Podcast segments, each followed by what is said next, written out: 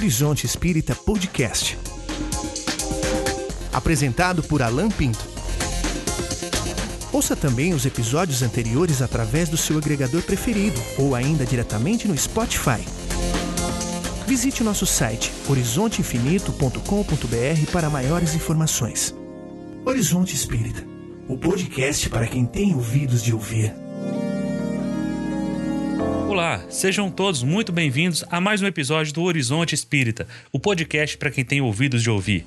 Eu sou Alan Pinto e hoje comigo está a nossa querida Litsa Amorim. Tudo bem, Litsa? Oi, Alan. Oi, pessoal. Boa noite. Também Rodrigo Farias. Boa noite a todos. É bom estar aqui de novo. Não, volta aí porque vocês estão dando boa noite. ah, sim, tá. Desculpa, é bom. Vamos lá, retorna. É, ia ser legal as pessoas saberem que a gente grava à noite. Uma sexta-noite, que podcaster não tem vida social. Né, não, não vai falar que é sexta-noite, senão vou achar que a gente é tudo chato, não tem que fazer a sexta-noite. Tá, tá todo mundo na mesa de boteco, né? Gravando podcast. É. É o horário de fazer FaceTime. Exatamente. E Eric Pacheco. Tudo bom, Eric? Ah, oi, tudo bom? E hoje nós temos uma presença especialíssima, o nosso convidado Adriano Calzone, que é pesquisador espírita e autor de diversos livros, dentre eles a biografia de Amélie Baudet, ou Madame Kardec, o nome do livro dele. E Amélie é o tema do nosso podcast de hoje. Adriano, seja muito bem-vindo, muitíssimo obrigado por ter atendido tão prontamente o nosso convite e sinta-se em casa. Oi, pessoal, agradeço o convite, prazer estar com vocês. Vamos lá. A primeira questão que a gente tem aqui para ver com você é o seguinte: é, como é que você chegou a essa história de ser pesquisador e de levantar esses dados da Amélie Baudet? Inicialmente, eu me interessei pela Amélie no, mais na questão dela como artista, né? Porque como eu venho há um, há um bom tempo aí realizando trabalhos de arte mediúnica, eu quis uh, tentar descobrir quem que era essa figura, né? Importante da, do espiritismo nascente esposa de Allan Kardec, que também era artista. Então, basicamente a coisa começou por aí, assim, esse interesse todo veio em função dessa figura desconhecida mesmo, né? Que trouxe né, essa, essa minha curiosidade de descobrir, de tentar entender o que, que ela, qual o envolvimento dela com as artes plásticas e as artes mediúnicas, né? E foi aí que eu comecei a descobrir que existia um volume de, de, dados biográficos em torno dela. Inicialmente foi muito difícil fazer o levantamento desses, dados, né? É difícil localizar dados consistentes nas fontes primárias e secundárias. E, e aí as coisas foram acontecendo, né? Porque é aquela história, quando a gente abre uma porta, outras portas vão se abrindo dentro dessa porta. Mas aí eu permaneci durante um período mais ou menos de uns dois anos, fiquei assim, hibernado mesmo, levantando as fontes primárias, as secundárias, e tudo que já haviam falado sobre ela, comentado, escrito, pesquisado, enfim, eu fui juntando todo esse material, né? E só que eu percebia um, um, um pequeno hiato aí, um pequeno defeito nesses ensaios as pessoas estavam mais preocupadas em entender a Amélie pela memória, né? Pela existência dela. Mas eu não, eu não via nada consistente em termos de contribuições práticas espíritas que a Amélie vai ligar ao espiritismo, né? E aí isso acabou se transformando no meu principal, no meu principal foco de pesquisa de investigação. Ou seja, é, atrelado à, pesquisa da memória, né, da existência dela, mas principalmente a questão do, dos objetivos mesmo, práticos, o que, que ela deixou de contribuição para a doutrina. Aí a coisa foi, uh, foi, foi caminhando por aí, né? Adriano, pelo que eu entendi, o livro sobre a Amélie Baudet não é a primeira pesquisa histórica que você publicou, né? Isso, Litza, exatamente. Eu comecei as minhas investigações por conta do, do, do querer entender como que, que iniciou o sincretismo no espiritismo nascente, né? Ele vai surgir na Sociedade Parisiense de Estudos Espíritas e aí eu comecei a investigar é, é, essa questão é, do, do, tamanho desse sincretismo, né? Que ele vai se avolumar mais no período que a gente chama de, de pós-Kardec, principalmente com a chegada do Pierre Gotin Marie, Sociedade Anônima, E a partir daí, da, do envolvimento dele com a Madame Blavatsky, a teosofia, é que eu deu assim um, um start, que eu falei, poxa, que história que é essa, né? Como assim, né? Como assim? E aí surge o primeiro livro, que é o Em Nome de Kardec, que vai é, estudar exatamente essa aproximação da teosofia, a questão do sincretismo que, que se avolumou, as parcerias místicas e esotéricas. Enfim, o livro, na verdade, as minhas investigações nascem aí. E a Meli vai surgir também nesse molho, né? Seja pelo, pela curiosidade do viés artístico que ela trazia, né? Como professora de artes, mas também o sofrimento que ela vai passar nesse molho sincretista, né? Dos, dos amigos íntimos de Kardec. E aí surge então a, a biografia da Amélie, ela vai nascendo então nesse meio tumultuado, obscuro, e a, a, coisa vai surgindo por aí. Aí eu, aí eu começo a ver mesmo uma figura feminina ali que tá pulsante, né? Querendo ah, falar alguma coisa. E a coisa surge dessa forma, né? A biografia, ela se desagrega das pesquisas em torno do sincretismo. Adriano, então, já que você falou da, da, pesquisa anterior, na verdade eu tinha duas perguntas para você, você não precisa responder ao mesmo tempo. Uma é porque, eu, sendo historiador, eu tenho uma curiosidade enorme é, de saber como você fez essas pesquisas, ou seja, que tipo de fonte você usou, como é que você chegou até elas. E essa é uma. A segunda questão, já que você falou da, de como a Amelie foi crescendo na medida que você foi investigando, é, de, de, maneira sintética. Quem é Amélie Boudet? Qual é a importância dela no espiritismo? Pergunto isso pelo seguinte: ok, todo mundo sabe que ela era esposa de Kardec, mas no movimento espírita, seja lá qual corrente que seja, a gente sempre enfatiza muito a figura de Kardec. Né? A gente estava brincando antes da entrevista começar sobre como algumas pessoas é, ao verem o filme Kardec, ficaram meio chocadas de verem Kardec tendo momentos humanos de hesitação, ou sentimentos que não são apenas de pura filosofia o tempo todo. E o filme sugere que a Amélie respondia cartas, pelo menos no início, né, que ela teria sido uma auxiliar importante ali, para além do suporte propriamente emocional né, na condição de esposa. Então, assim, como você definiria a importância da Amélie Boudet para o movimento espírita? Por que, que um espírito de hoje deveria querer conhecer melhor a Mili? Primeira pergunta que você fez né, sobre as fontes. Na verdade, foram várias fontes que eu consultei. Para o primeiro livro, Em Nome de Kardec, foi uma tese sobre a teosofia na França do século XIX. Foi a minha, minha principal fonte de pesquisa, porque é, é uma tese muito recheada, é, muito caprichada de dados, de informações minuciosas. É, para esse primeiro livro, basicamente foi uh, essa tese né, francesa. Para o livro da Madame Kardec, aí foi um mix de fontes, né? Ah, os próprios documentos espíritas, como separatas e cartilhas ou, ou, ou, folhetos que eram anexados na revista espírita, como por exemplo o relatório de Ezequias de Allan Kardec ou mesmo da viúva Kardec. Então, pequenas brochuras que iam surgindo que são fontes importantes de pesquisa. Então, isso entrou também nesse mix de pesquisa, esse mix de fontes, né? A bibliografia que eu utilizei está toda descrita no livro, no final do livro. Inclusive, nós levantamos algumas obras inéditas que não circulavam né, no meio espírita, obras francesas, principalmente no período pós-Kardec. É, eu falo pós-Kardec, mas é depois da, da desencarnação de Allan Kardec, a partir de 1869.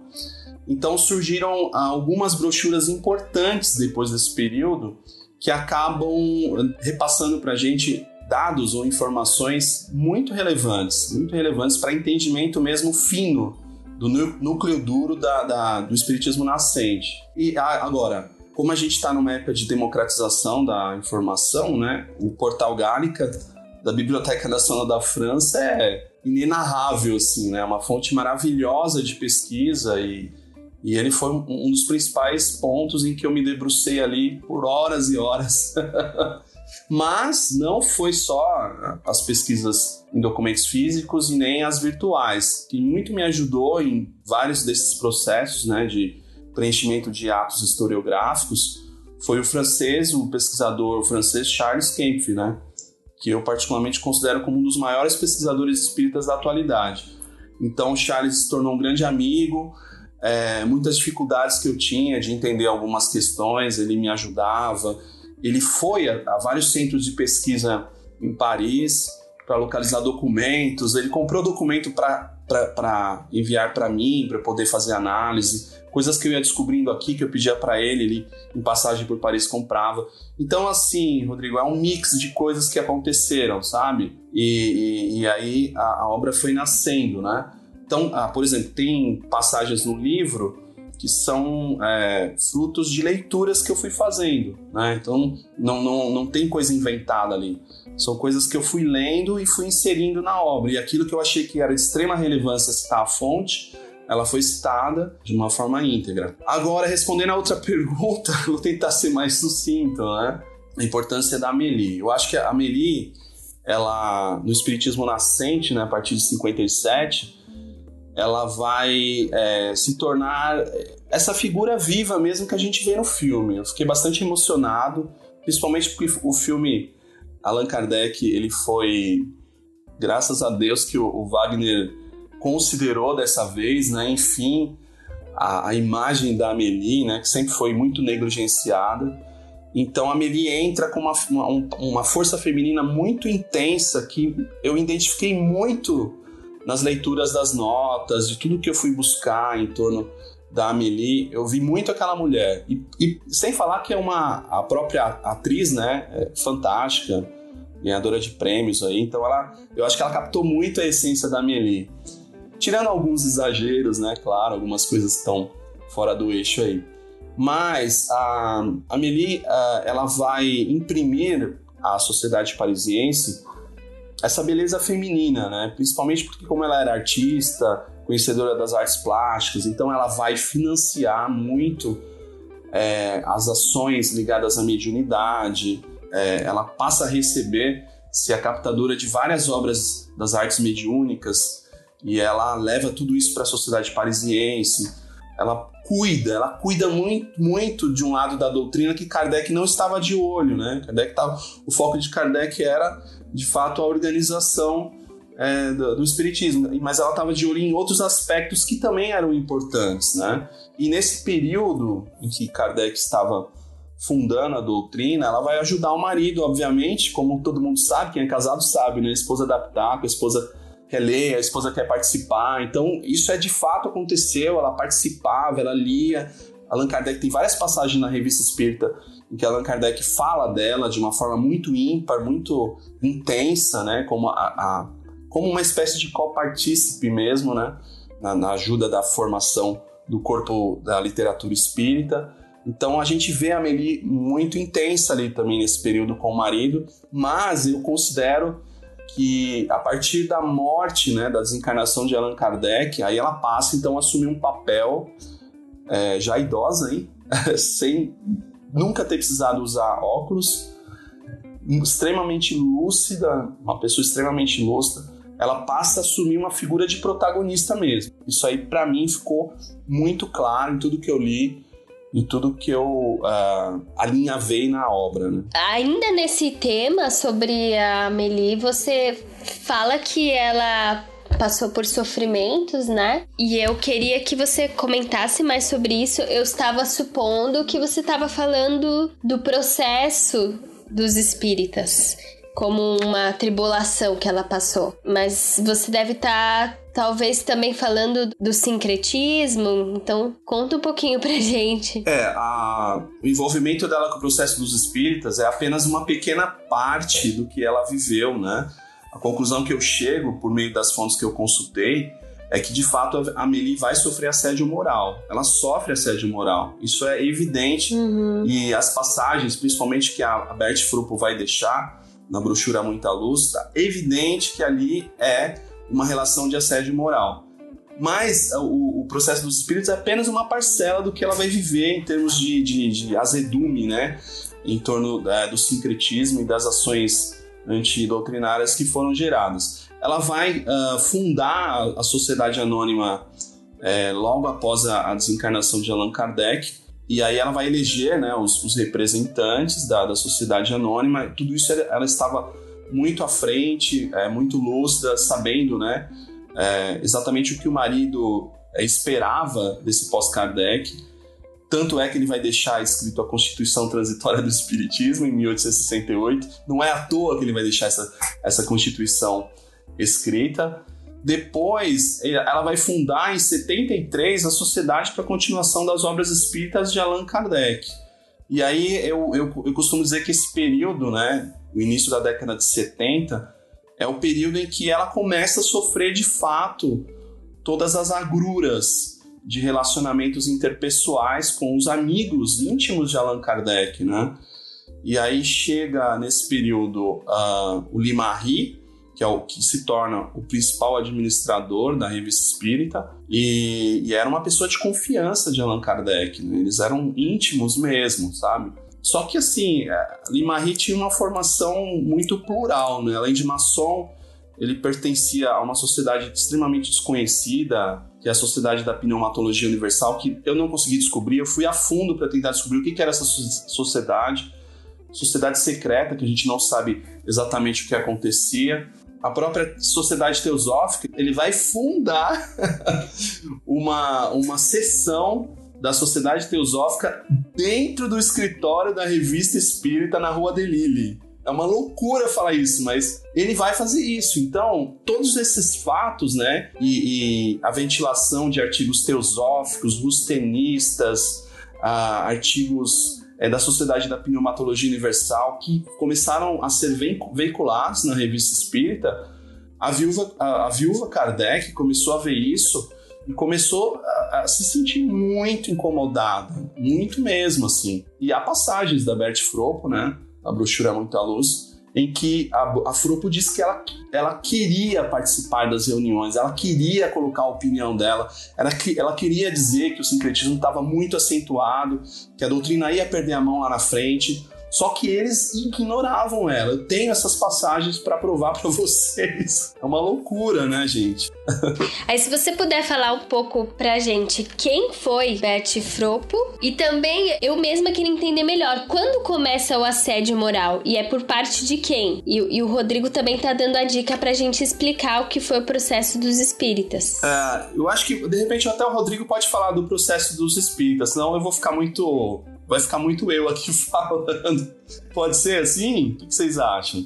a minha memória não está tão fresca assim quanto ao acesso dos espíritos. O que eu lembro é que na década de 1870 o Lei Marie começou a endossar, inclusive me parece na própria é, revista espírita, os feitos de um alegado fotógrafo espírita, era uma coisa que estava na moda, né, de tirar fotografias de espíritos. E esse sujeito, depois de fazer um tour não apenas pela França, mas parece que também pela Inglaterra e outros lugares, é, ele acabou sendo preso por fraude e envolveu uh, o Lei Marie, que então era o presidente da Sociedade Espírita de Paris, uh, nesse processo. Segundo a a versão, a tradição mais conhecida, isso teria contribuído muito para diminuir a credibilidade da, Sociedade Espírita de Paris e, consequentemente, do movimento espírita como um todo. Inclusive, antigamente, o pessoal costumava meio que culpar o Lei Marie, principalmente por essa parte, por esse vacilo.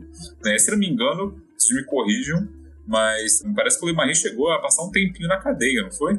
Pagou alguma, algum tempinho de prisão aí em função disso, porque ele teria sido é, acusado de cumplicidade com os feitos lá do tal fotógrafo. E a Amélie Baudet respondeu também a esse processo? É, na verdade ela foi chamada né, pelo juiz, ela foi intimada a comparecer é, e o juiz é, foi muito incisivo com ela, né, foi até desrespeitoso e ela deixa o primeiro comentário um pouco de mais volume que ela deixa, né? É justamente é, no contexto desse processo, que ela vai falar que esse juiz respeitou uma senhora de cabelos brancos, que na França era comum respeitar as pessoas de idade. E o juiz foi extremamente desrespeitoso, ofendeu Allan Kardec, né? Foi uma situação bem difícil, bem difícil mesmo, que eles viveram. Inclusive, no início do século XX, Uh, isso gerou uma, uma, um verdadeiro ruído mesmo, né? O processo dos espíritas para as pessoas comuns, assim, que acompanhavam esse processo no, nos jornais, a opinião pública foi é, extremamente massacrante, né? Uh, com o movimento espírita francês nessa época, porque até no início do século XX, o Canuto Abreu vai falar, né, nas pesquisas dele, que o espiritismo na França era considerado como um escroque, né? ou seja, um embuste, algo que deveria ser evitado para as pessoas em função dessa rusga né, do processo dos espíritas de 75. E o Lemarie vai ficar um, é, quase um ano preso, né, numa prisão celular na França. Ele muda de prisão, vai uma, de uma de uma penitenciária ele vai para outra e ele vai ficar numa prisão celular. não foi fácil não, ele saiu de lá bem bem diferente do que ele era antes desse período. Foi bem diferente mesmo. A gente imagina o seguinte: é, se você passa a, a ver a, o surgimento da doutrina espírita com Kardec, é, coordenando tudo, separando o que vai ser publicado, o que não vai, o que é mistificação, o que não é, o, o controle universal dos espíritos, tudo na mão de Kardec. E de repente, Kardec parte, desaparece. Aquilo que era concentrado começa a ficar mais ou menos pulverizado e como Kardec já tinha os seus adversários dentro do próprio movimento espírita daquela época, fica muito mais fácil do movimento desarticulado de começar a aparecer essas coisinhas. Uma fraude aqui, uma falsificação ali. E de repente você começa a ter o descrédito de tudo e sem ter a figura de Kardec para poder defender, para poder argumentar. Que ele fazia muito bem isso. Em eh, vários artigos da revista Espírita, ele dá resposta a publicações de jornais, a artigos de jornalista, a padre, a bispos e etc, etc. E de repente, quando você vê que não tem mais Kardec e que agora está na mão de várias pessoas, aí começa essa questão que você falou, Adriano, do sincretismo, né, da teosofia, do misticismo e que Kardec deixava de fora, ele começa a penetrar dentro do, do movimento espírita e a gente fica imaginando como a pobre da Amélie deve ter sofrido ela como mulher. Eu, eu, eu vi uma, uma fala sua, que me corrija se eu estiver errado, que na, na sociedade espírita só haviam cinco mulheres. Uma delas era a Amélie. Ah, eu fiz um levantamento para falar para vocês. Eu entrei numa das dos estatutos da União Espírita Francesa, eu fiz as contas para falar para vocês exatamente a quantidade de mulheres que existia nessa, nessa sociedade. Durante o período da sociedade parisiense, compreendeu aí, né, o período de 57 a 68, 69, né? Basicamente, o público feminino que comparecia ali eram as, as mulheres que acompanhavam os homens, né? Os homens estavam em torno ali da, da, das reuniões que eram promovidas pela sociedade. Então, eram poucas mulheres, né? Esse número eu não sei precisar. Mas o, o, a quantidade de mulheres da fundação da União Espírita Francesa em 1882, a gente já percebe uma reviravolta aí da, da presença feminina espírita né, nessa, nessa, nessa doutrina francesa. Eu fiz as contas, ó. É, a gente está falando aí de escritoras espíritas ativas, militantes de causas humanistas, né? Só de fundadora, a União Espírita Francesa contava 10 mulheres militantes, só de fundadoras da União Espírita Francesa, sendo mais 39 membros ativos e assinantes do jornal L'Espiritisme. Então, a gente pode falar aí que o período pós-Kardec, com o nascimento da União Espírita Francesa, tendo a Madame Berthe Fropo como vice-presidente, foi uma coisa assim rara, né? Como que pode uma vice-presidente mulher? Mas ela surge então como vice-presidente, Gabriel Delany como presidente, e aí muda toda a reorganização, a, a atenção que se dava né, para a mulher, a importância, as mulheres passam a, participar de uma forma muito ativa. Eu vou falar o nome de algumas, eu acho que é importante deixar registrado. Primeiro, a Bertie Fropo, como vice-presidente.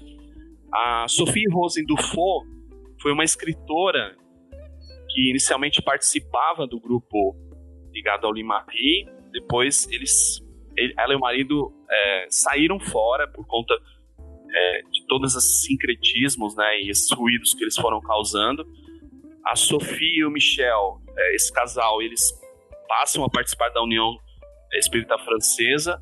A, a Sofia é, é uma escritora, tem livros publicados sobre magnetismo, então foi é, importante, né? A própria Madame Arnault também, Madame Do, a Madame Olympe Alduarte, a senhora Anna Blackwell, não sei se vocês já ouviram falar, que foi a principal tradutora das obras de Allan Kardec na década de 1880 a Madame Alexandrine Delany, que foi uma grande médium da sociedade paritense, esposa, né, de Alexandre Delany, mãe do Gabriel Delany. E também, eu não vou deixar fora, a própria esposa do Limarri, a Marina Limarri. Porque assim que o Limarri morre, em 1901, ela que vai assumir a livraria espírita. Ela dá uma, uma visão editorial completa, completamente diferente do marido. Então são mulheres que estavam aí completamente apagadas da historiografia espírita, do espiritismo e do espiritismo pós-Kardec, que fizeram muita coisa, assim. A gente está descobrindo hoje a, as iniciativas, né, dessas mulheres, e quanto elas trabalharam, quanto elas foram malhadas pela cultura machista em torno da sociedade parisiense ou da sociedade anônima, foram, é, elas tiveram é, muitas dificuldades, muita A própria Anna Blackwell foi é, completamente combatida por Limarri. Limarri deu um calote de vários é, francos, né? É, no trabalho da Ana Black, o trabalho de tradução. É, a própria Sophie Rosen vai ter um problema com o Limarri, com o Sr. Vincent, depois com o Jean Guerrin. Quer dizer, a Bert Frupp, então, nem se fala, né? Nem se fala o quanto que ela vai sofrer na mão dos sincretistas. Então é isso, assim, é, são mulheres que estavam aí que a gente está redescobrindo agora, né? Que você explicasse melhor que tipo, um, é, desse mais exemplos de que tipo de é, questões essas mulheres enfrentaram, que você falasse um pouco mais sobre o que, qual é a sua leitura desse sincretismo que, que, que vai acontecer com a morte do Kardec e dentro desse contexto, que tipo de assédio moral a, a Meli sofreu por parte de quem? Lidia, você tá querendo te encostar na parede pra você dar nome aos bois. Nossa, hein? Vamos precisar de vários podcasts aí, porque o assunto é longo. Legal. Ah, então, você começou perguntando das mulheres, né? Quais os tipos de problemas que as mulheres vão sofrer. Bom, talvez a, a, a mulher que mais, assim, ficou mais evidente esse assédio que eu falei foi a viúva Kardec, né, Mili Gabriele Boudet, e a própria Bertie Fro, porque elas eram amigas íntimas e elas vão mesmo pôr a cara para bater, assim, na, diante da, da administração torpe, né, que o Limarri vai fazer com a revista Espírita. A Bert Frupo, por exemplo, quando ela lança ó, a brochura Muita Luz, em poucos meses, o Limarri, né, e a, a sociedade administradora da revista Espírita já vai pro, eles já vão publicar uma brochura refutação, né, que é uma brochura que ataca diretamente a Bert Frupo. Essa brochura é inédita, ela consta no, no livro já no Madame Kardec, inclusive nas fontes bibliográficas. Ela foi comprada pelo Charles na Biblioteca Nacional, não, não estava visível lá. Eu acabei descobrindo ela por pesquisas. É a resposta do Limarri para as, as acusações bem fundamentadas da Fropo. Então a Fropo vai sofrer muito com esse grupo, né? Que não é só o Limarri, é um grupo grande ela vai sofrer todas essas questões de assédio, de acusação, né? Inclusive, tem, existe preconceito a questão do sexo feminino, tem passagens que você percebe preconceito pela Fropo ser literária, ser militante, ser ativista. A Fropo, na década de 1890, ela vai participar de uma associação antitabagista. Vocês fazem ideia que seja isso? Em 1890, onde crianças fumavam né? Então ela estava muito lúcida, assim. Ela percebe que a viúva Kardec está sofrendo, percebe que está ficando doente ali no início da década de 1880. Então ela vai botar a cara para bater mesmo, vai enfrentar os sincretistas, vai enfrentar o Jean Guerrin, que compra praticamente a Sociedade Anônima, né? Ele compra a Sociedade Anônima com, por meio de ações. As reuniões da Sociedade Anônima só aconteciam se o Jean Guerrin tivesse presente porque ele era o sócio majoritário. Então isso foi um assassinato, né, da estrutura organizacional das sociedades fundadoras por Allan Kardec. E a, a, como eu falei, a Sofia Rosen vai uh, sofrer um grande embate aí com também com grupos, uh, o grupo do, do Limarri, por conta de toda a iniciativa rustenista que foi formada, né? o apoio que eles passaram a dar ao grupo de Bordeaux, em torno dos rustenistas de lá. E então o casal Rosen, eles vão sofrer muito por conta de defender os, os preceitos doutrinários e, e combater, né, o, o, os preceitos da tese docetista, né, em torno da teoria rustenista. e, e outras mulheres. A, Black, a Blackwell, por exemplo, eu fiz um levantamento sobre a vida dela e, e, e o envolvimento dela com a Sociedade Científica de Estudos Psicológicos, que é a sociedade que o Limarie vai fundar, e ela foi rechaçada, assim, pelo grupo do Limarie. Foi bem cruel mesmo, sabe?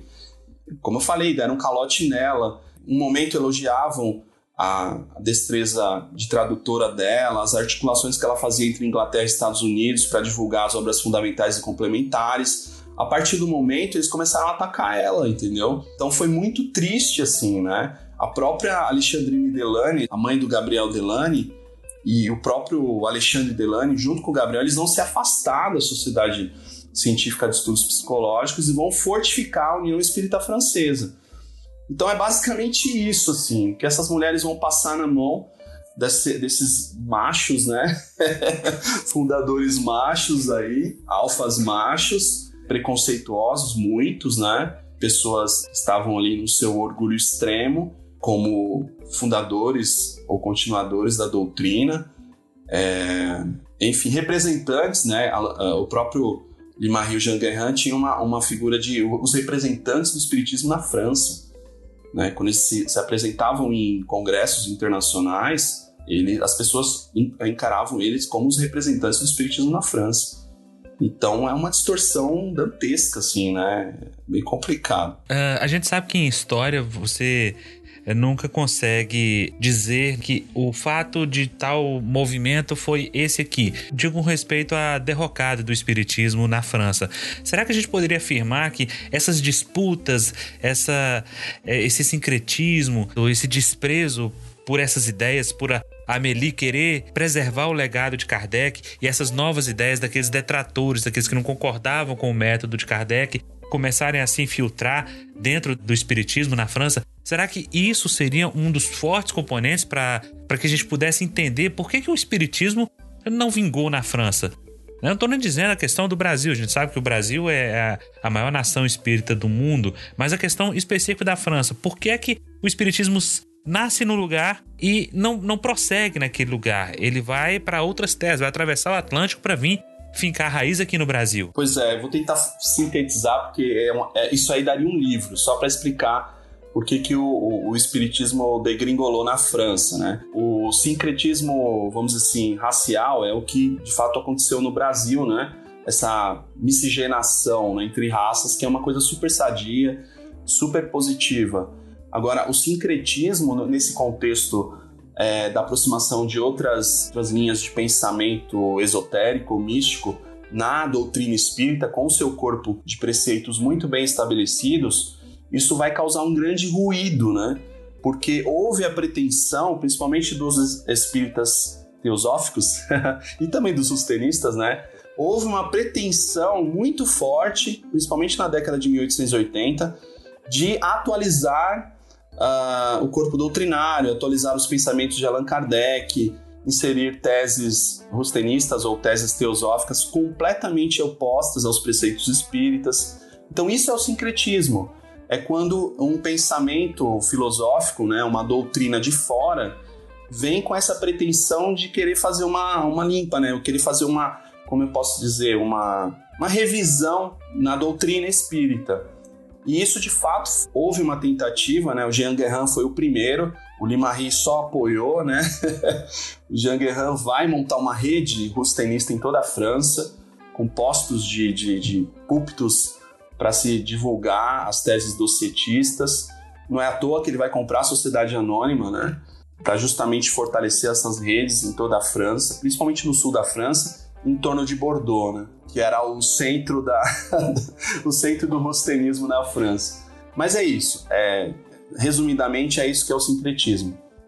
Agora falando, então, eu vou tentar sintetizar essa questão por que, que o espiritismo francês é, degringolou. Primeiro, por conta dessa massa que eu expliquei do sincretismo que vai até o final, eu considero até a morte do Jean Guerrin em 1885.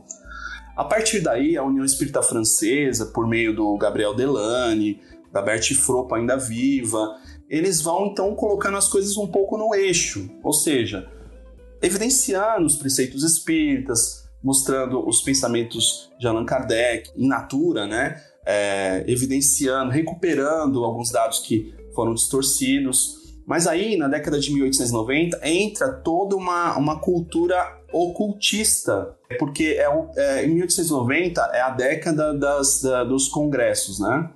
E aí os ocultistas se aproximam muito do espiritismo. O principal que se aproximou foi o Encalço Papi, né? o Papus, P-A-P-U-S.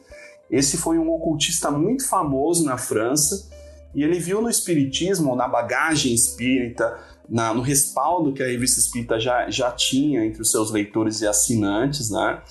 Ele viu uma oportunidade muito grande de entrar com preceitos do ocultismo, né? Na, no corpo doutrinário também. E aí Gabriel Delany entra, então a imagem, a figura do Gabriel Delany para criar esses diálogos entre uh, o espiritismo e o ocultismo, né? E no próprio Espiritismo ele vai publicar vários artigos explicando a diferença que existe entre espiritismo e ocultismo.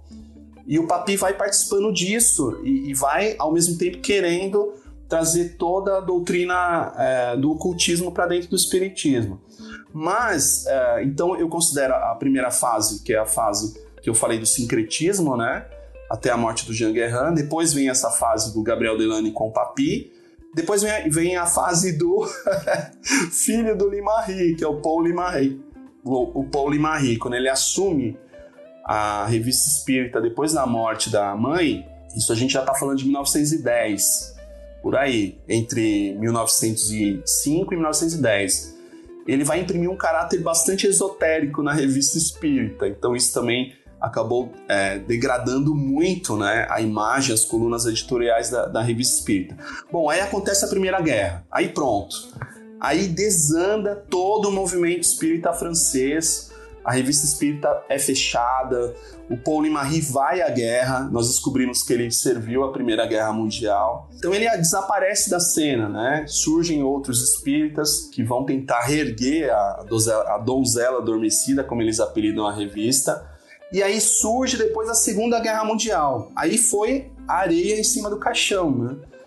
E, e aí as pessoas perderam aquela esperança na vida, aquela esperança é, social, né? Esperança de, de ter alguma possibilidade de viver decentemente. Então, o materialismo ele assume um papel grotesco, né? Durante a Segunda Guerra Mundial e acaba de sepultar mesmo essa linha histórica do espiritismo na França. É mais ou menos isso, né? Claro, tem muitos outros detalhes que eu poderia falar aqui, mas em síntese acho que é isso.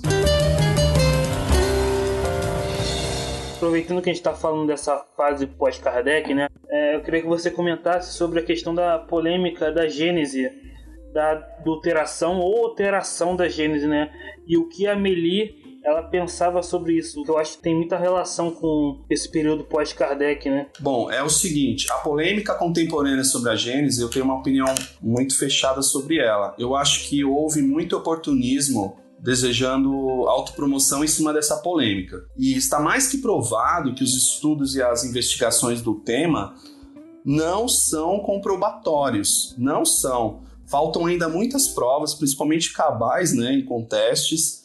Ou seja, até documentos de próprio punho de Kardec ou dos próprios administradores da sociedade anônima, para que a gente possa entender um pouco esse episódio. Eu acho que houve uma, uma precipitação coletiva. Na verdade, foi nem precipitação, foi uma histeria mesmo, né? É, pois é, pois é, foi muito triste, eu acho que o que aconteceu assim, porque envolveu várias questões, autopromoção, é, oportunismos, né? Aconteceram muitos oportunismos em torno do, do tema.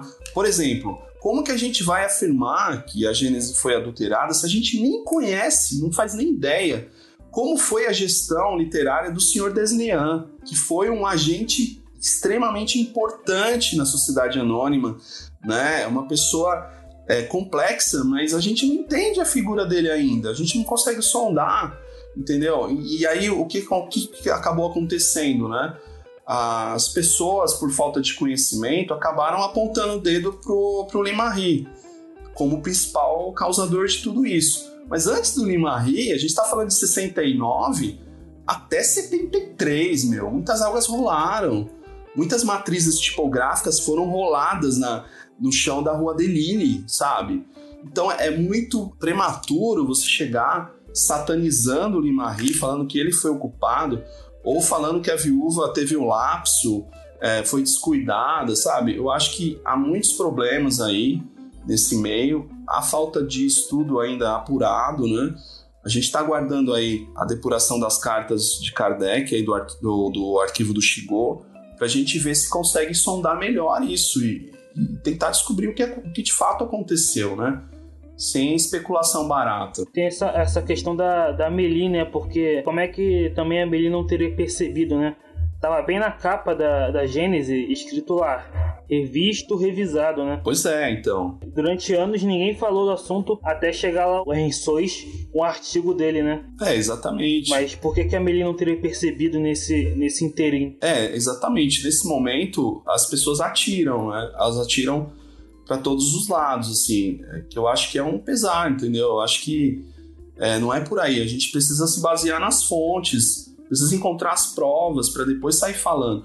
Eu acho que foi um descuido enorme lançar uma obra afirmando em várias páginas que a Gênese foi adulterada. Eu cansei de ler num livro aí, né, que foi lançado, que foi o estopim de toda essa história, várias páginas afirmando que a Gênese foi adulterada né? Eu acho que foi um grande descuido, assim, principalmente de uma pessoa que eu conheci, né? Uma pessoa que eu passei a admirar, uma, uma, uma escritora pensadora aí da doutrina, né?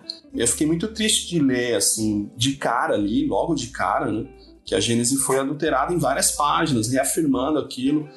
E eu costumo falar o seguinte: o Limarri é uma parte do complexo desse problema, não é o todo, entendeu? E as pessoas misturam muito, né? Então é precisa tomar muito cuidado, assim, sabe? É, que a gente está vivendo esse imediatismo dos tempos líquidos, né, do Bauman, é muito complicado. As pessoas não estão mais tendo saco, paciência, desculpa a palavra, para estudar, para ler, para comparar as fontes, né, para buscar fontes diferentes, para conversar com as pessoas. Vocês perceberam que as pessoas estão perdendo a possibilidade, né, ou a capacidade do diálogo, né? Você não dialoga mais, assim, que a gente está fazendo aqui, trocando uma ideia. Você já, já atira, né? E você fica protegido pela cortina eletrônica das redes sociais. Então é, é um, a gente está vivendo uma época muito difícil nesse sentido, né? Principalmente com as fake news também. Então é, é, bem complicado. E esse livro acabou sendo uma espécie de fake news e que foi como um rastilho de pólvora e de repente incendeia-se tudo. Tudo bem, a gente sabe da importância da Gênese dentro da doutrina espírita, mas ele acaba sendo, como o próprio autor diz, é um livro de teses. E de repente pega-se um livro de teses e tenta-se abalar a estrutura da própria doutrina com supostas adulterações. Isso é meio complicado. Posso fazer, retomar um ponto, Adriano? É, na verdade, dois. Um é que você falou, quando você falou do número de membros mulheres da fundadoras né, da União Espírita Francesa, é, você falou que eram 10, né? É, só que você não falou o total dos membros. Então, assim, era 10 no universo de quanto? Só para ter uma noção. Tô com o estatuto da União Espírita Francesa aberto aqui na minha frente. É muita gente, assim, né? Entre madames, mademoiselles e os messieurs, né? Os, os homens, assim. É, eu vou contar por cima, ó. Uh, umas 200 pessoas. E elas estão nominalmente no estatuto cada, cada linha está apresentando uma pessoa. Então, é, é, eles fizeram questão, assim, de, de, mencionar todas as pessoas. 5%. É uma, uma coisa que me chamou a atenção também, é uma outra pergunta e uma reflexão. Primeira reflexão, esse paralelo que você fez da, da luta contra o sincretismo, da Froco e da própria Meli, isso me lembra um pouco uma a trajetória de uma espiritualista inglesa, se não me engano, Emma Hard de que foi uma das primeiras historiadoras do movimento espiritualista, em que ela era médium, era historiadora amadora, né? escreveu uma das primeiras histórias a respeito dos primeiros 20 anos do movimento, mas depois ela se une com o pessoal da teosofia, acaba se tornando uma cofundadora. Uh, como a teosofia, pelo menos no início, ela, ela batia de frente com coisas que o espiritualismo afirmava, né, entre outras coisas, com a visão de que quem se manifestava não eram os espíritos dos mortos, mas é, espíritos elementais, ou seja, entidades subhumanas, uma coisa assim. Ela tinha um cuidado muito grande de tentar separar as duas coisas, porque ela já tinha toda uma carreira construída no movimento espiritualista, embora ela tenha se bandeado também pro ocultismo, etc., ela tentava separar para não acabar parecendo que ela estava se contradizendo, inclusive, é, existem documentos da teosofia que ela pede para não ser citada é interessante essa a maneira como ela tentou evitar o sincretismo, embora vivendo com um pé em cada coisa. E a pergunta é sobre uma outra figura. Tô com em nome de Kardec aqui também. E eu achei a Lynn Sharp na sua bibliografia. É, Lynn Sharp é uma historiadora que fez uma das poucas monografias que eu achei em inglês sobre o espiritismo francês um livro muito bom chamado Secular Spirituality. E eu lembro que ela fala desses congressos que você mencionou, em que os espíritas franceses e os ocultistas né, é, dividiram espaços amigavelmente durante um tempo. E uma figura que estava ali presente já, e que eu te pediria brevemente que você falasse um pouco, se você puder, sobre ela, é o Leon Denis, porque o Leon Denis frequentemente se aponta, né, o pessoal que é mais, uh, segue uma linha mais ortodoxa, é, gosta muito de criticar certas passagens do Leon Denis, vendo ali influências que seriam extra-espíritas. E como ele foi muito longevo, né, ele morreu em 1927, me parece, ele pegou essa onda toda, ele viu todo o processo. Né? Uh, eu queria te pedir, se, se você puder, que você falasse um pouco sobre como o Leon Denis se situa nisso já que muitos espíritas entendem que o Leon Denis era uma espécie de step do mundo espiritual em relação a Kardec, né? Se Kardec, por algum motivo, não cumprisse sua missão, ele teria um substituto e muitos gostam de apontar Denis como esse provável candidato. E aí, ele, era a sua visão, você chegou a ver se realmente essas influências esotéricas, né, ocultistas existiram mesmo, isso transparece na obra dele, ou você não chegou a, a encontrar esse tipo de dado? O Leon Denis é o seguinte, ele vai se tornar membro honorário da União Espírita Francesa. Então, por aí já, já dá um sinal de que ele estava contra né, todo o movimento da Sociedade Científica de Estudos Psicológicos, coordenado pro, pelo Limarri e pelo Jean Guerrin. Então, quando ele se afilia, né, se, se, se junta aí ao grupo da União Espírita Francesa, que aí convencionou chamar dos kardecistas, né, que é um termo completamente errado, mas só para a gente entender essa polaridade entre sincretistas e kardecistas, ele demonstra ali para essa quantidade enorme de gente aí, né, pessoas que eu acabei de levantar um número, que ele não não está, né, coadunando com essas distorções que vêm acontecendo, né? Só que assim, o, o Denis ele vai ele vai ter uma militância muito intensa na literatura né? Então acho que ele hibernou muito também, como todo pesquisador e escritor, e principalmente uma liderança em púlpito, né? Ele vai viajar para muitos lugares aí a convites, então basicamente uma, uma atuação como militante nesses dois campos aí de pensamento, né? Agora, existe um, um livro que foi lançado na década de 90 chamado Atualidades em Kardec. Infelizmente não vou lembrar o nome do autor agora. Mas esse autor ele procura levantar alguns deslizes que foram cometidos pelos continuadores, deslizes é, doutrinários, né?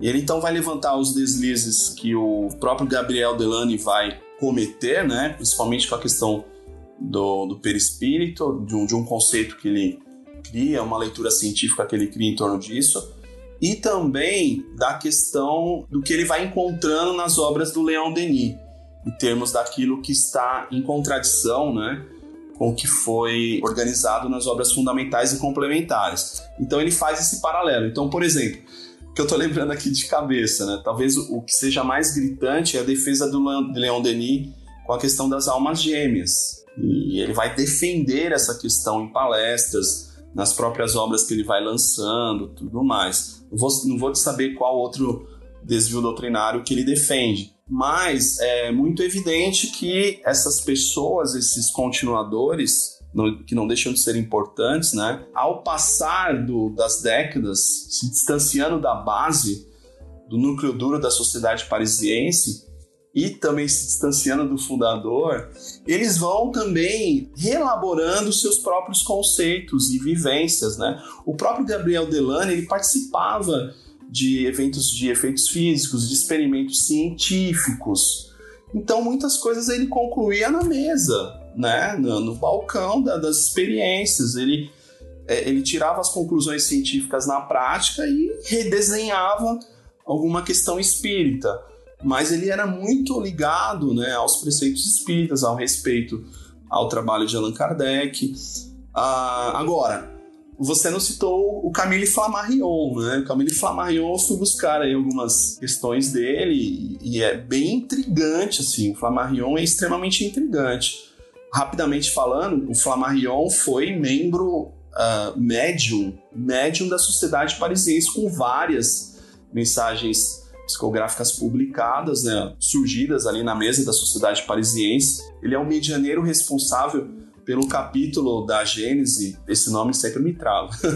Uranografia geral. Aquelas mensagens que estão lá são do Flammarion médium na mesa da sociedade parisiense. Então, é, ele se torna um membro respeitável da sociedade parisiense. Allan Kardec vai chancelar o primeiro livro dele, o Pluralidade das Existências, na revista Espírita.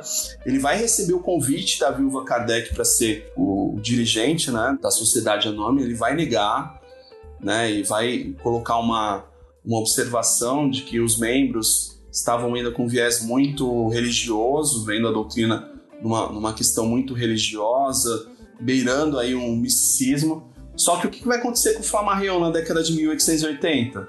Ele vai se filiar à Sociedade Teosófica dos Espíritas Franceses. Ou seja, ele retorna para a Sociedade Teosófica do Limarie, dentro da, do escritório da Rua de Lille, né, a alguns quilômetros da, da residência da, da viúva Kardec, em Vila Seguir eles vão fundar a Sociedade Teosófica e ele vai participar. Em 1887, ele vai se filiar à Branche de Isis, que é uma outra sociedade teosófica. Então, tudo aquilo que ele vinha respeitando, acreditando como cientificista, lá no túmulo de Allan Kardec, em 31 de março de 69, em duas décadas, na década de 1880, ele já está com uma visão completamente diferente né? Uma visão esotérica do, do, espiritualismo, uma visão mística até do espiritismo, porque ele vai participar do grupo do Limari, da Sociedade Teosófica. Então é uma loucura isso também. A gente não consegue entender, né? Esses caminhos que esses pensadores vão levando e essas contradições é, que eles vão deixando também ao longo das décadas, né? E a minha pergunta, a Meli sofria assédio por parte de quem? E qual que era a temática da disputa? Era essa temática do sincretismo? Ela se opunha para eu encaixar melhor ela nessa história? Então, assim, a Meli ela vai sofrer alguns assédios aí de acordo com alguns períodos. Então, quando o Limari passa a chancelar o rustenismo na revista espírita, né? Isso vai acontecer aí talvez pouco depois da saída da prisão dele, né?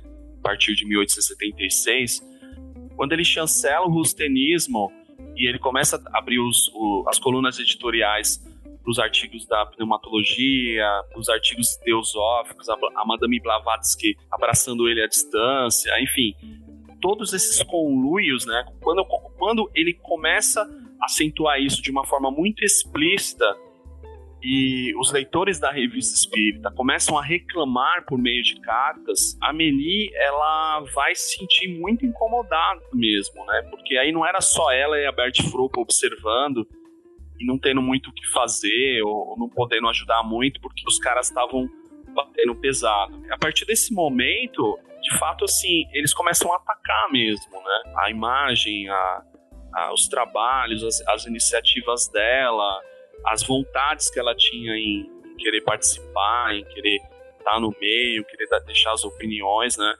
E aí depois, o, o, com a chegada do Jean Guerrin, né, vai fazer essa parceria com o Limarin na sociedade científica, o Jean Guerrin, ele vai, é uma atitude tão tacanha, assim, porque ele vai comprar a sociedade anônima com grana, ele vai pagar, compra as ações, entendeu? Ele vai fazer uma permuta também com o Limarin, é, ele vai passar uma quantidade de terras de Bordeaux para sociedade anônima em troca de uma quantidade de ações, enfim, uma loucura. Então, o, enquanto o Limari vai atacar na questão verbal, moral, né, vai ofender, vai por, por atitudes, o Jean Guerrin vai comprar a sociedade anônima, vai derrotar a sociedade anônima, toda aquela origem, né, Kardec, aquela organização toda que Kardec tinha, cuidado né, que ele tinha com essas sociedades. Então, basicamente, são essas pessoas, os dois maiores atacantes, assim, que vão ali apertar a, a viúva e a Bertie Fropo principalmente, né? Principalmente por ela estar a, na vice-presidência na vice-presidência da União Espírita Francesa. Assim, eu queria fazer uma pergunta sobre o testamento da Amélie e a destinação dos seus bens, né? Ah, sim. Pois é. é eu recebi um dossiê chamado Depósito do Testamento de Madame Viúva Rivel. Que esse testamento, na verdade, ele abarca a desencarnação de Allan Kardec, né? Todo a parte do espólio, a descrição do espólio, e também, no mesmo documento, toda a descrição né, do testamento minucioso da viúva Allan Kardec, que foi iniciado em 22 de janeiro de 1883. E aí esse documento nos chegou à mão, mais de 600 páginas, assim. E aí eu, claro, né, como eu tô de olho na biografia da Amélie, eu fui direto em informações que estivessem pertinentes a ela.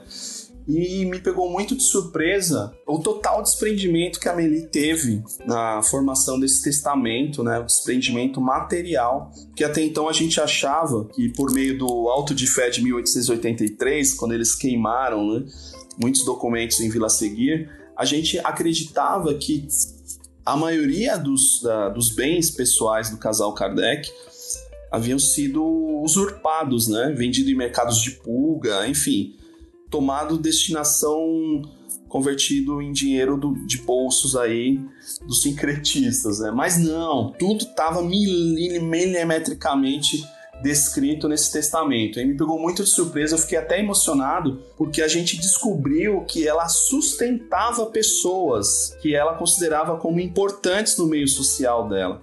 E a maioria dessas pessoas eram senhoritas que ajudavam os velhos idosos nas casas em que o casal constrói em Vila Seguir.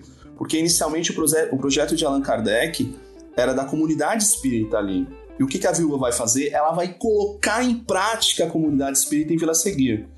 Então ela vai receber os velhos combatentes espíritas, os antigos da sociedade parisiense, vai dar guarida a eles, uh, vai é, deixar a casa para eles morarem. Eles, eles tinham várias casas em Vila Seguir, né? Residências lá dentro da chacrinha. E aí uh, ela vai então destinar pequenas pensões para pessoas. Eu fiquei muito surpreso né, com essa relação de bens que ela simplesmente direcionou para todas essas pessoas né, que ela devia ter no coração, pessoas que provavelmente ajudaram na caridade, ajudaram o casal, ajudaram os velhos que moravam em Vila Seguir. E é isso, a viúva Kardec, o Amélie Gabriel Boudet, é exatamente essa figura, essa pessoa que desprendida, né, que estava muito lúcida, muito ciente ali de todo o seu papel, sua militância espírita. Eu queria perguntar, assim, se você pudesse falar as principais fontes primárias que você usou, até para os nossos ouvintes terem uma ideia, e eu queria confirmar com você as suas principais fontes então estavam arquivadas na Biblioteca Nacional da França, é isso? As fontes assim que eu mais consultei, né, foram as fontes primárias espíritas que a gente tem por meio da, das obras fundamentais e complementares, né? Agora, é, dados é, menores para preenchimento de atos historiográficos, coisas assim, a Gálica atendeu bem, assim, deu para localizar bastante coisa e principalmente os endereços do casal na França. Isso aí deu para refinar bastante, né? Enfim, basicamente o próprio jornal L'Espiritisme também foi uma fonte primária importantíssima para entender tudo o que aconteceu nesse período que a viúva estava ali ativa, né? Basicamente é isso, basicamente é isso. Adriano, eu queria que você comentasse um pouco eh, sobre a questão da possível filha adotiva do Kardec da Melina, a Louise, né? Que agora a gente teve uma pesquisa recente feita pelo Charles Kempf e eu vi algum, algumas outras pessoas falando que talvez não fosse uma, uma filha adotiva, fosse uma, uma filha de uma criada, alguma coisa assim. Eu queria a sua opinião. Então, a, essa descoberta aí se deu é, pelo Charles Kempf, né? Acho que tem que deixar acentuado aqui que ele que foi ler as correspondências trocadas entre o casal Rivel, né? não é o casal Kardec, né? A gente está falando um, do, do período de 1840 onde surgem essas menções. Então Charles ele se habituou à caligrafia dos manuscritos trocados, né, das cartas trocadas entre o casal, e não é nada fácil assim, porque envolve a caligrafia da mãe, do pai da Amélie, é, da própria Amélie também, que não é fácil a caligrafia dela.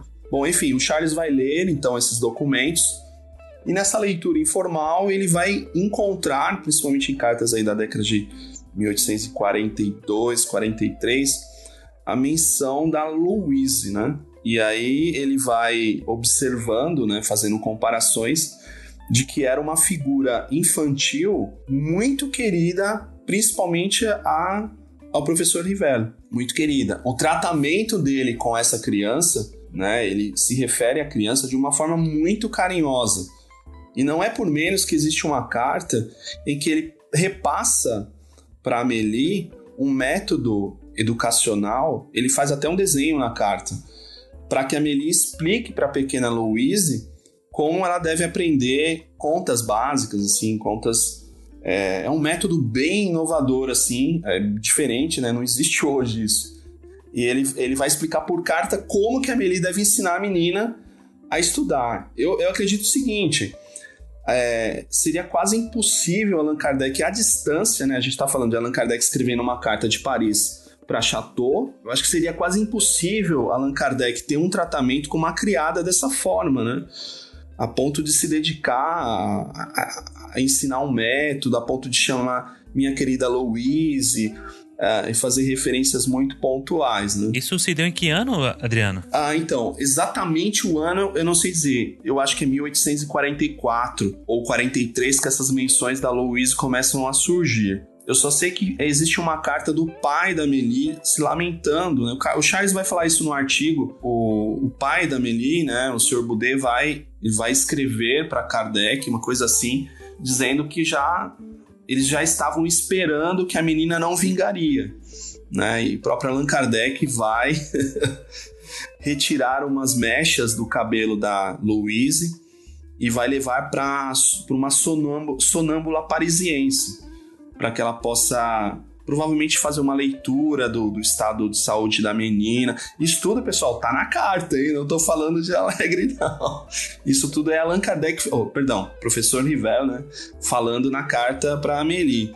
E aí, então, uh, eles vão, inclusive, tirar essa mecha do cabelo da Louise para que possa ser analisado pela sonâmbula. Então, acredito que não seria uma criada, né? Que eles dariam, assim, uma atenção tão especial, tão próxima a gente não sabe dizer também se, se foi uma filha adotiva registrada, porque parece que a última informação que o Charles passou é que não era permitido nesta época ter oficialmente a adoção, né, vamos dizer assim, ela não era reconhecida pela ditadura do Napoleão III. Foi isso que o, que o Charles repassou, alguma coisa desse tipo.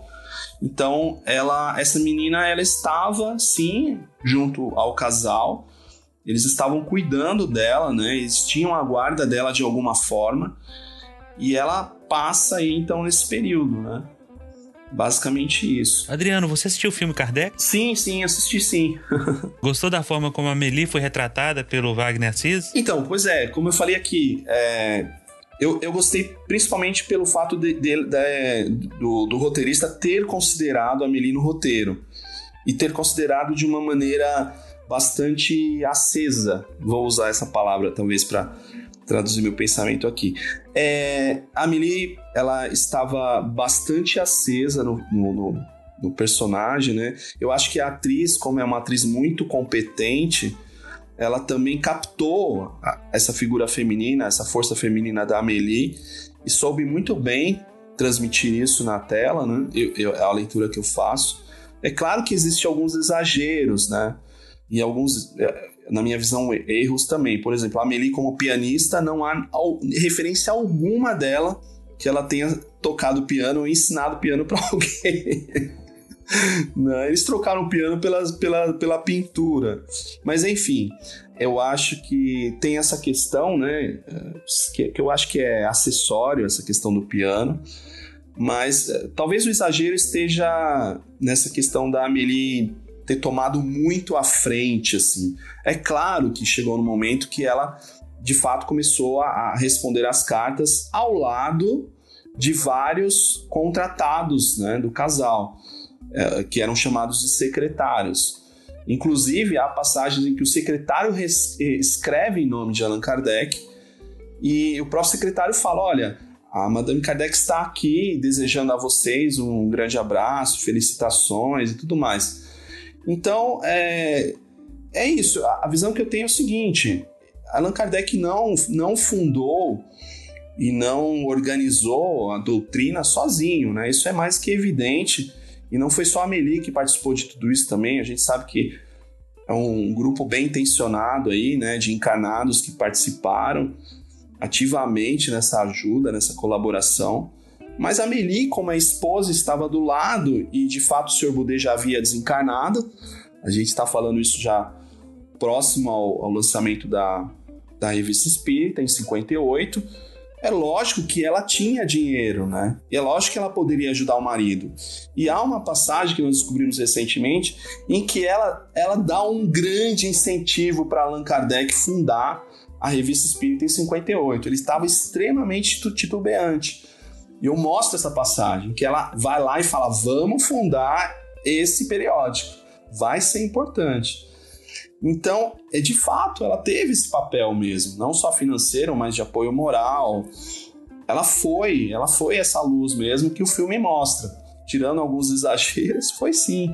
É o que eu considero. Ah, o que, que mais mudou na sua visão do espiritismo, da história do espiritismo, após você fazer suas pesquisas, né? Ah, então.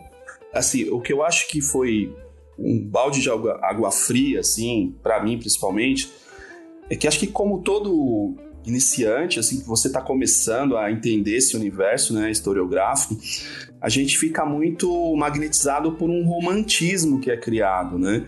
em torno de várias frentes aí que a gente acaba se envolvendo, até dentro da casa espírita. Então, o, o grande balde de água para mim, fria, né, foi descobrir assim que a gente não estava muito navegando na verdade, entendeu?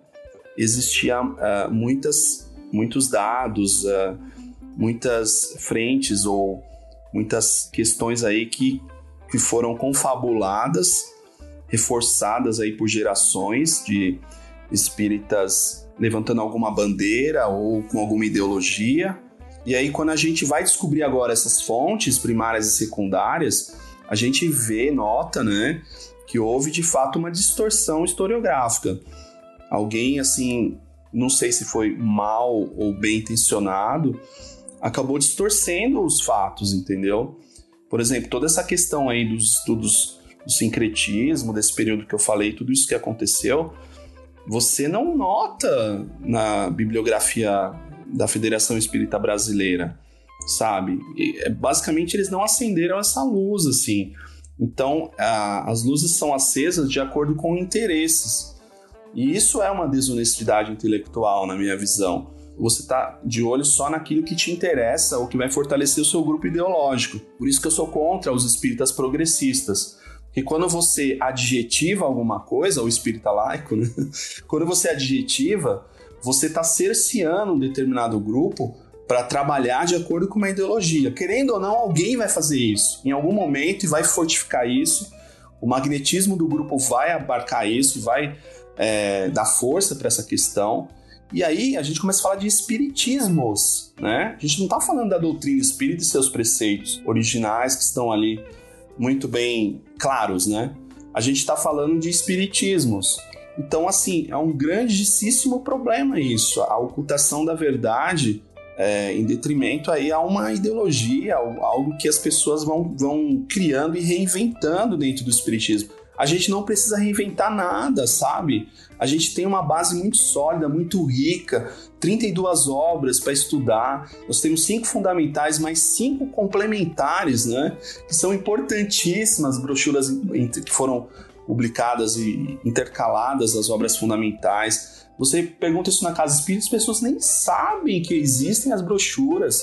A revista espírita está completamente negligenciada, o estudo, né? em grupo, enfim. Então a, a base, a nossa base, ela tá flutuante, sabe? É muito complicado isso, né? Adriano, dito de maneira simples, assim, para você, que dica você daria às pessoas que hoje especialmente dentro do movimento espírita, que se interessam por história do espiritismo. Porque a gente nota que a produção da literatura espírita é gigantesca, mas, no entanto, são relativamente poucos livros de história, muitos livros se perdem pelo caminho, se esgotam e desaparecem. É, nosso movimento, na verdade, não parece prezar muito uh, pela sua própria história, exceção feita, talvez, alguns médios que viram ícones, né, que caem nas graças de alguma federação, etc. Você teria alguma dica para dar?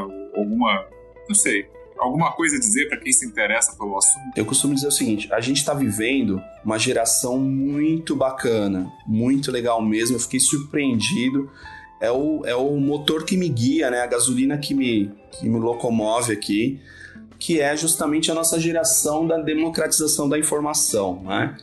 A questão da abertura maciça das bibliotecas digitais, elas permitem e, e que, que a gente consiga encontrar um dado em questão de minutos, assim, né? E isso é uma coisa maluca se você parar para pensar, né? Que antigamente, na década de 90 até, as pessoas tinham que ir até a Biblioteca Nacional, ou mesmo a, a, aqui a Nacional do Rio, né? Nacional Francesa ou a do Rio, para conseguir alguma coisa, né? Talvez pudesse enxergar lá ou nem conseguiria enxergar. Hoje, a distância, com algumas teclas aí, a gente consegue localizar coisas importantes, relevantes, né? Agora, outra coisa importante que eu acho são os dois booms, né, da, das redes sociais. As redes sociais utilizadas para o bem, para o aproveitamento intelectual, né, para gerar conteúdo importante e relevante, e o, o aproveitamento para o mal, né, que aí gera vários tentáculos aí da, das fake news, dos autoempoderamentos, autopromoções, oportunismos e tudo mais. Mas se a gente usar as redes sociais para um bom diálogo, né, ou para localizar coisas importantes, é muito legal, muito legal. Por exemplo, essa semana eu estava conversando com a ex-presidente da, da Federação Espírita, perdão, vice-presidente da Federação Espírita Brasileira. Eu estava cobrando dela, né, vamos dizer assim, no, no, no bom sentido, uma promessa que ela fez numa, numa palestra gravada em que haveria a possibilidade de abrir o acervo da FEB para a consulta dos manuscritos que Chico Xavier encaminhou nas primeiras décadas de, mediun, de, de mediunidade, né, da, da, atividade mediúnica dele. E aí eu fui direto na, na, na, no assunto. Eu falo, olha, é possível consultar os manuscritos do Brasil, Coração do Mundo, Pátrio do Evangelho? Em dois dias ela me respondeu, me passou as coordenadas, quem que eu tenho que procurar, onde eu tenho que ir, com quem que eu tenho que conversar, as possibilidades que existem em torno desse assunto. Eles ainda existem? Então, é...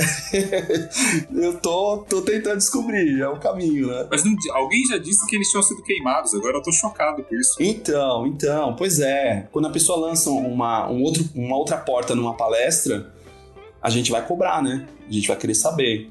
Eu usei esse exemplo para explicar como a gente está muito próximo das coisas e como a gente pode usar essas questões para o bem, né? Para gerar conteúdo, para gerar estudo, é, para desmistificar é, conceitos e coisas que são que estão empedradas no movimento espírita, sabe?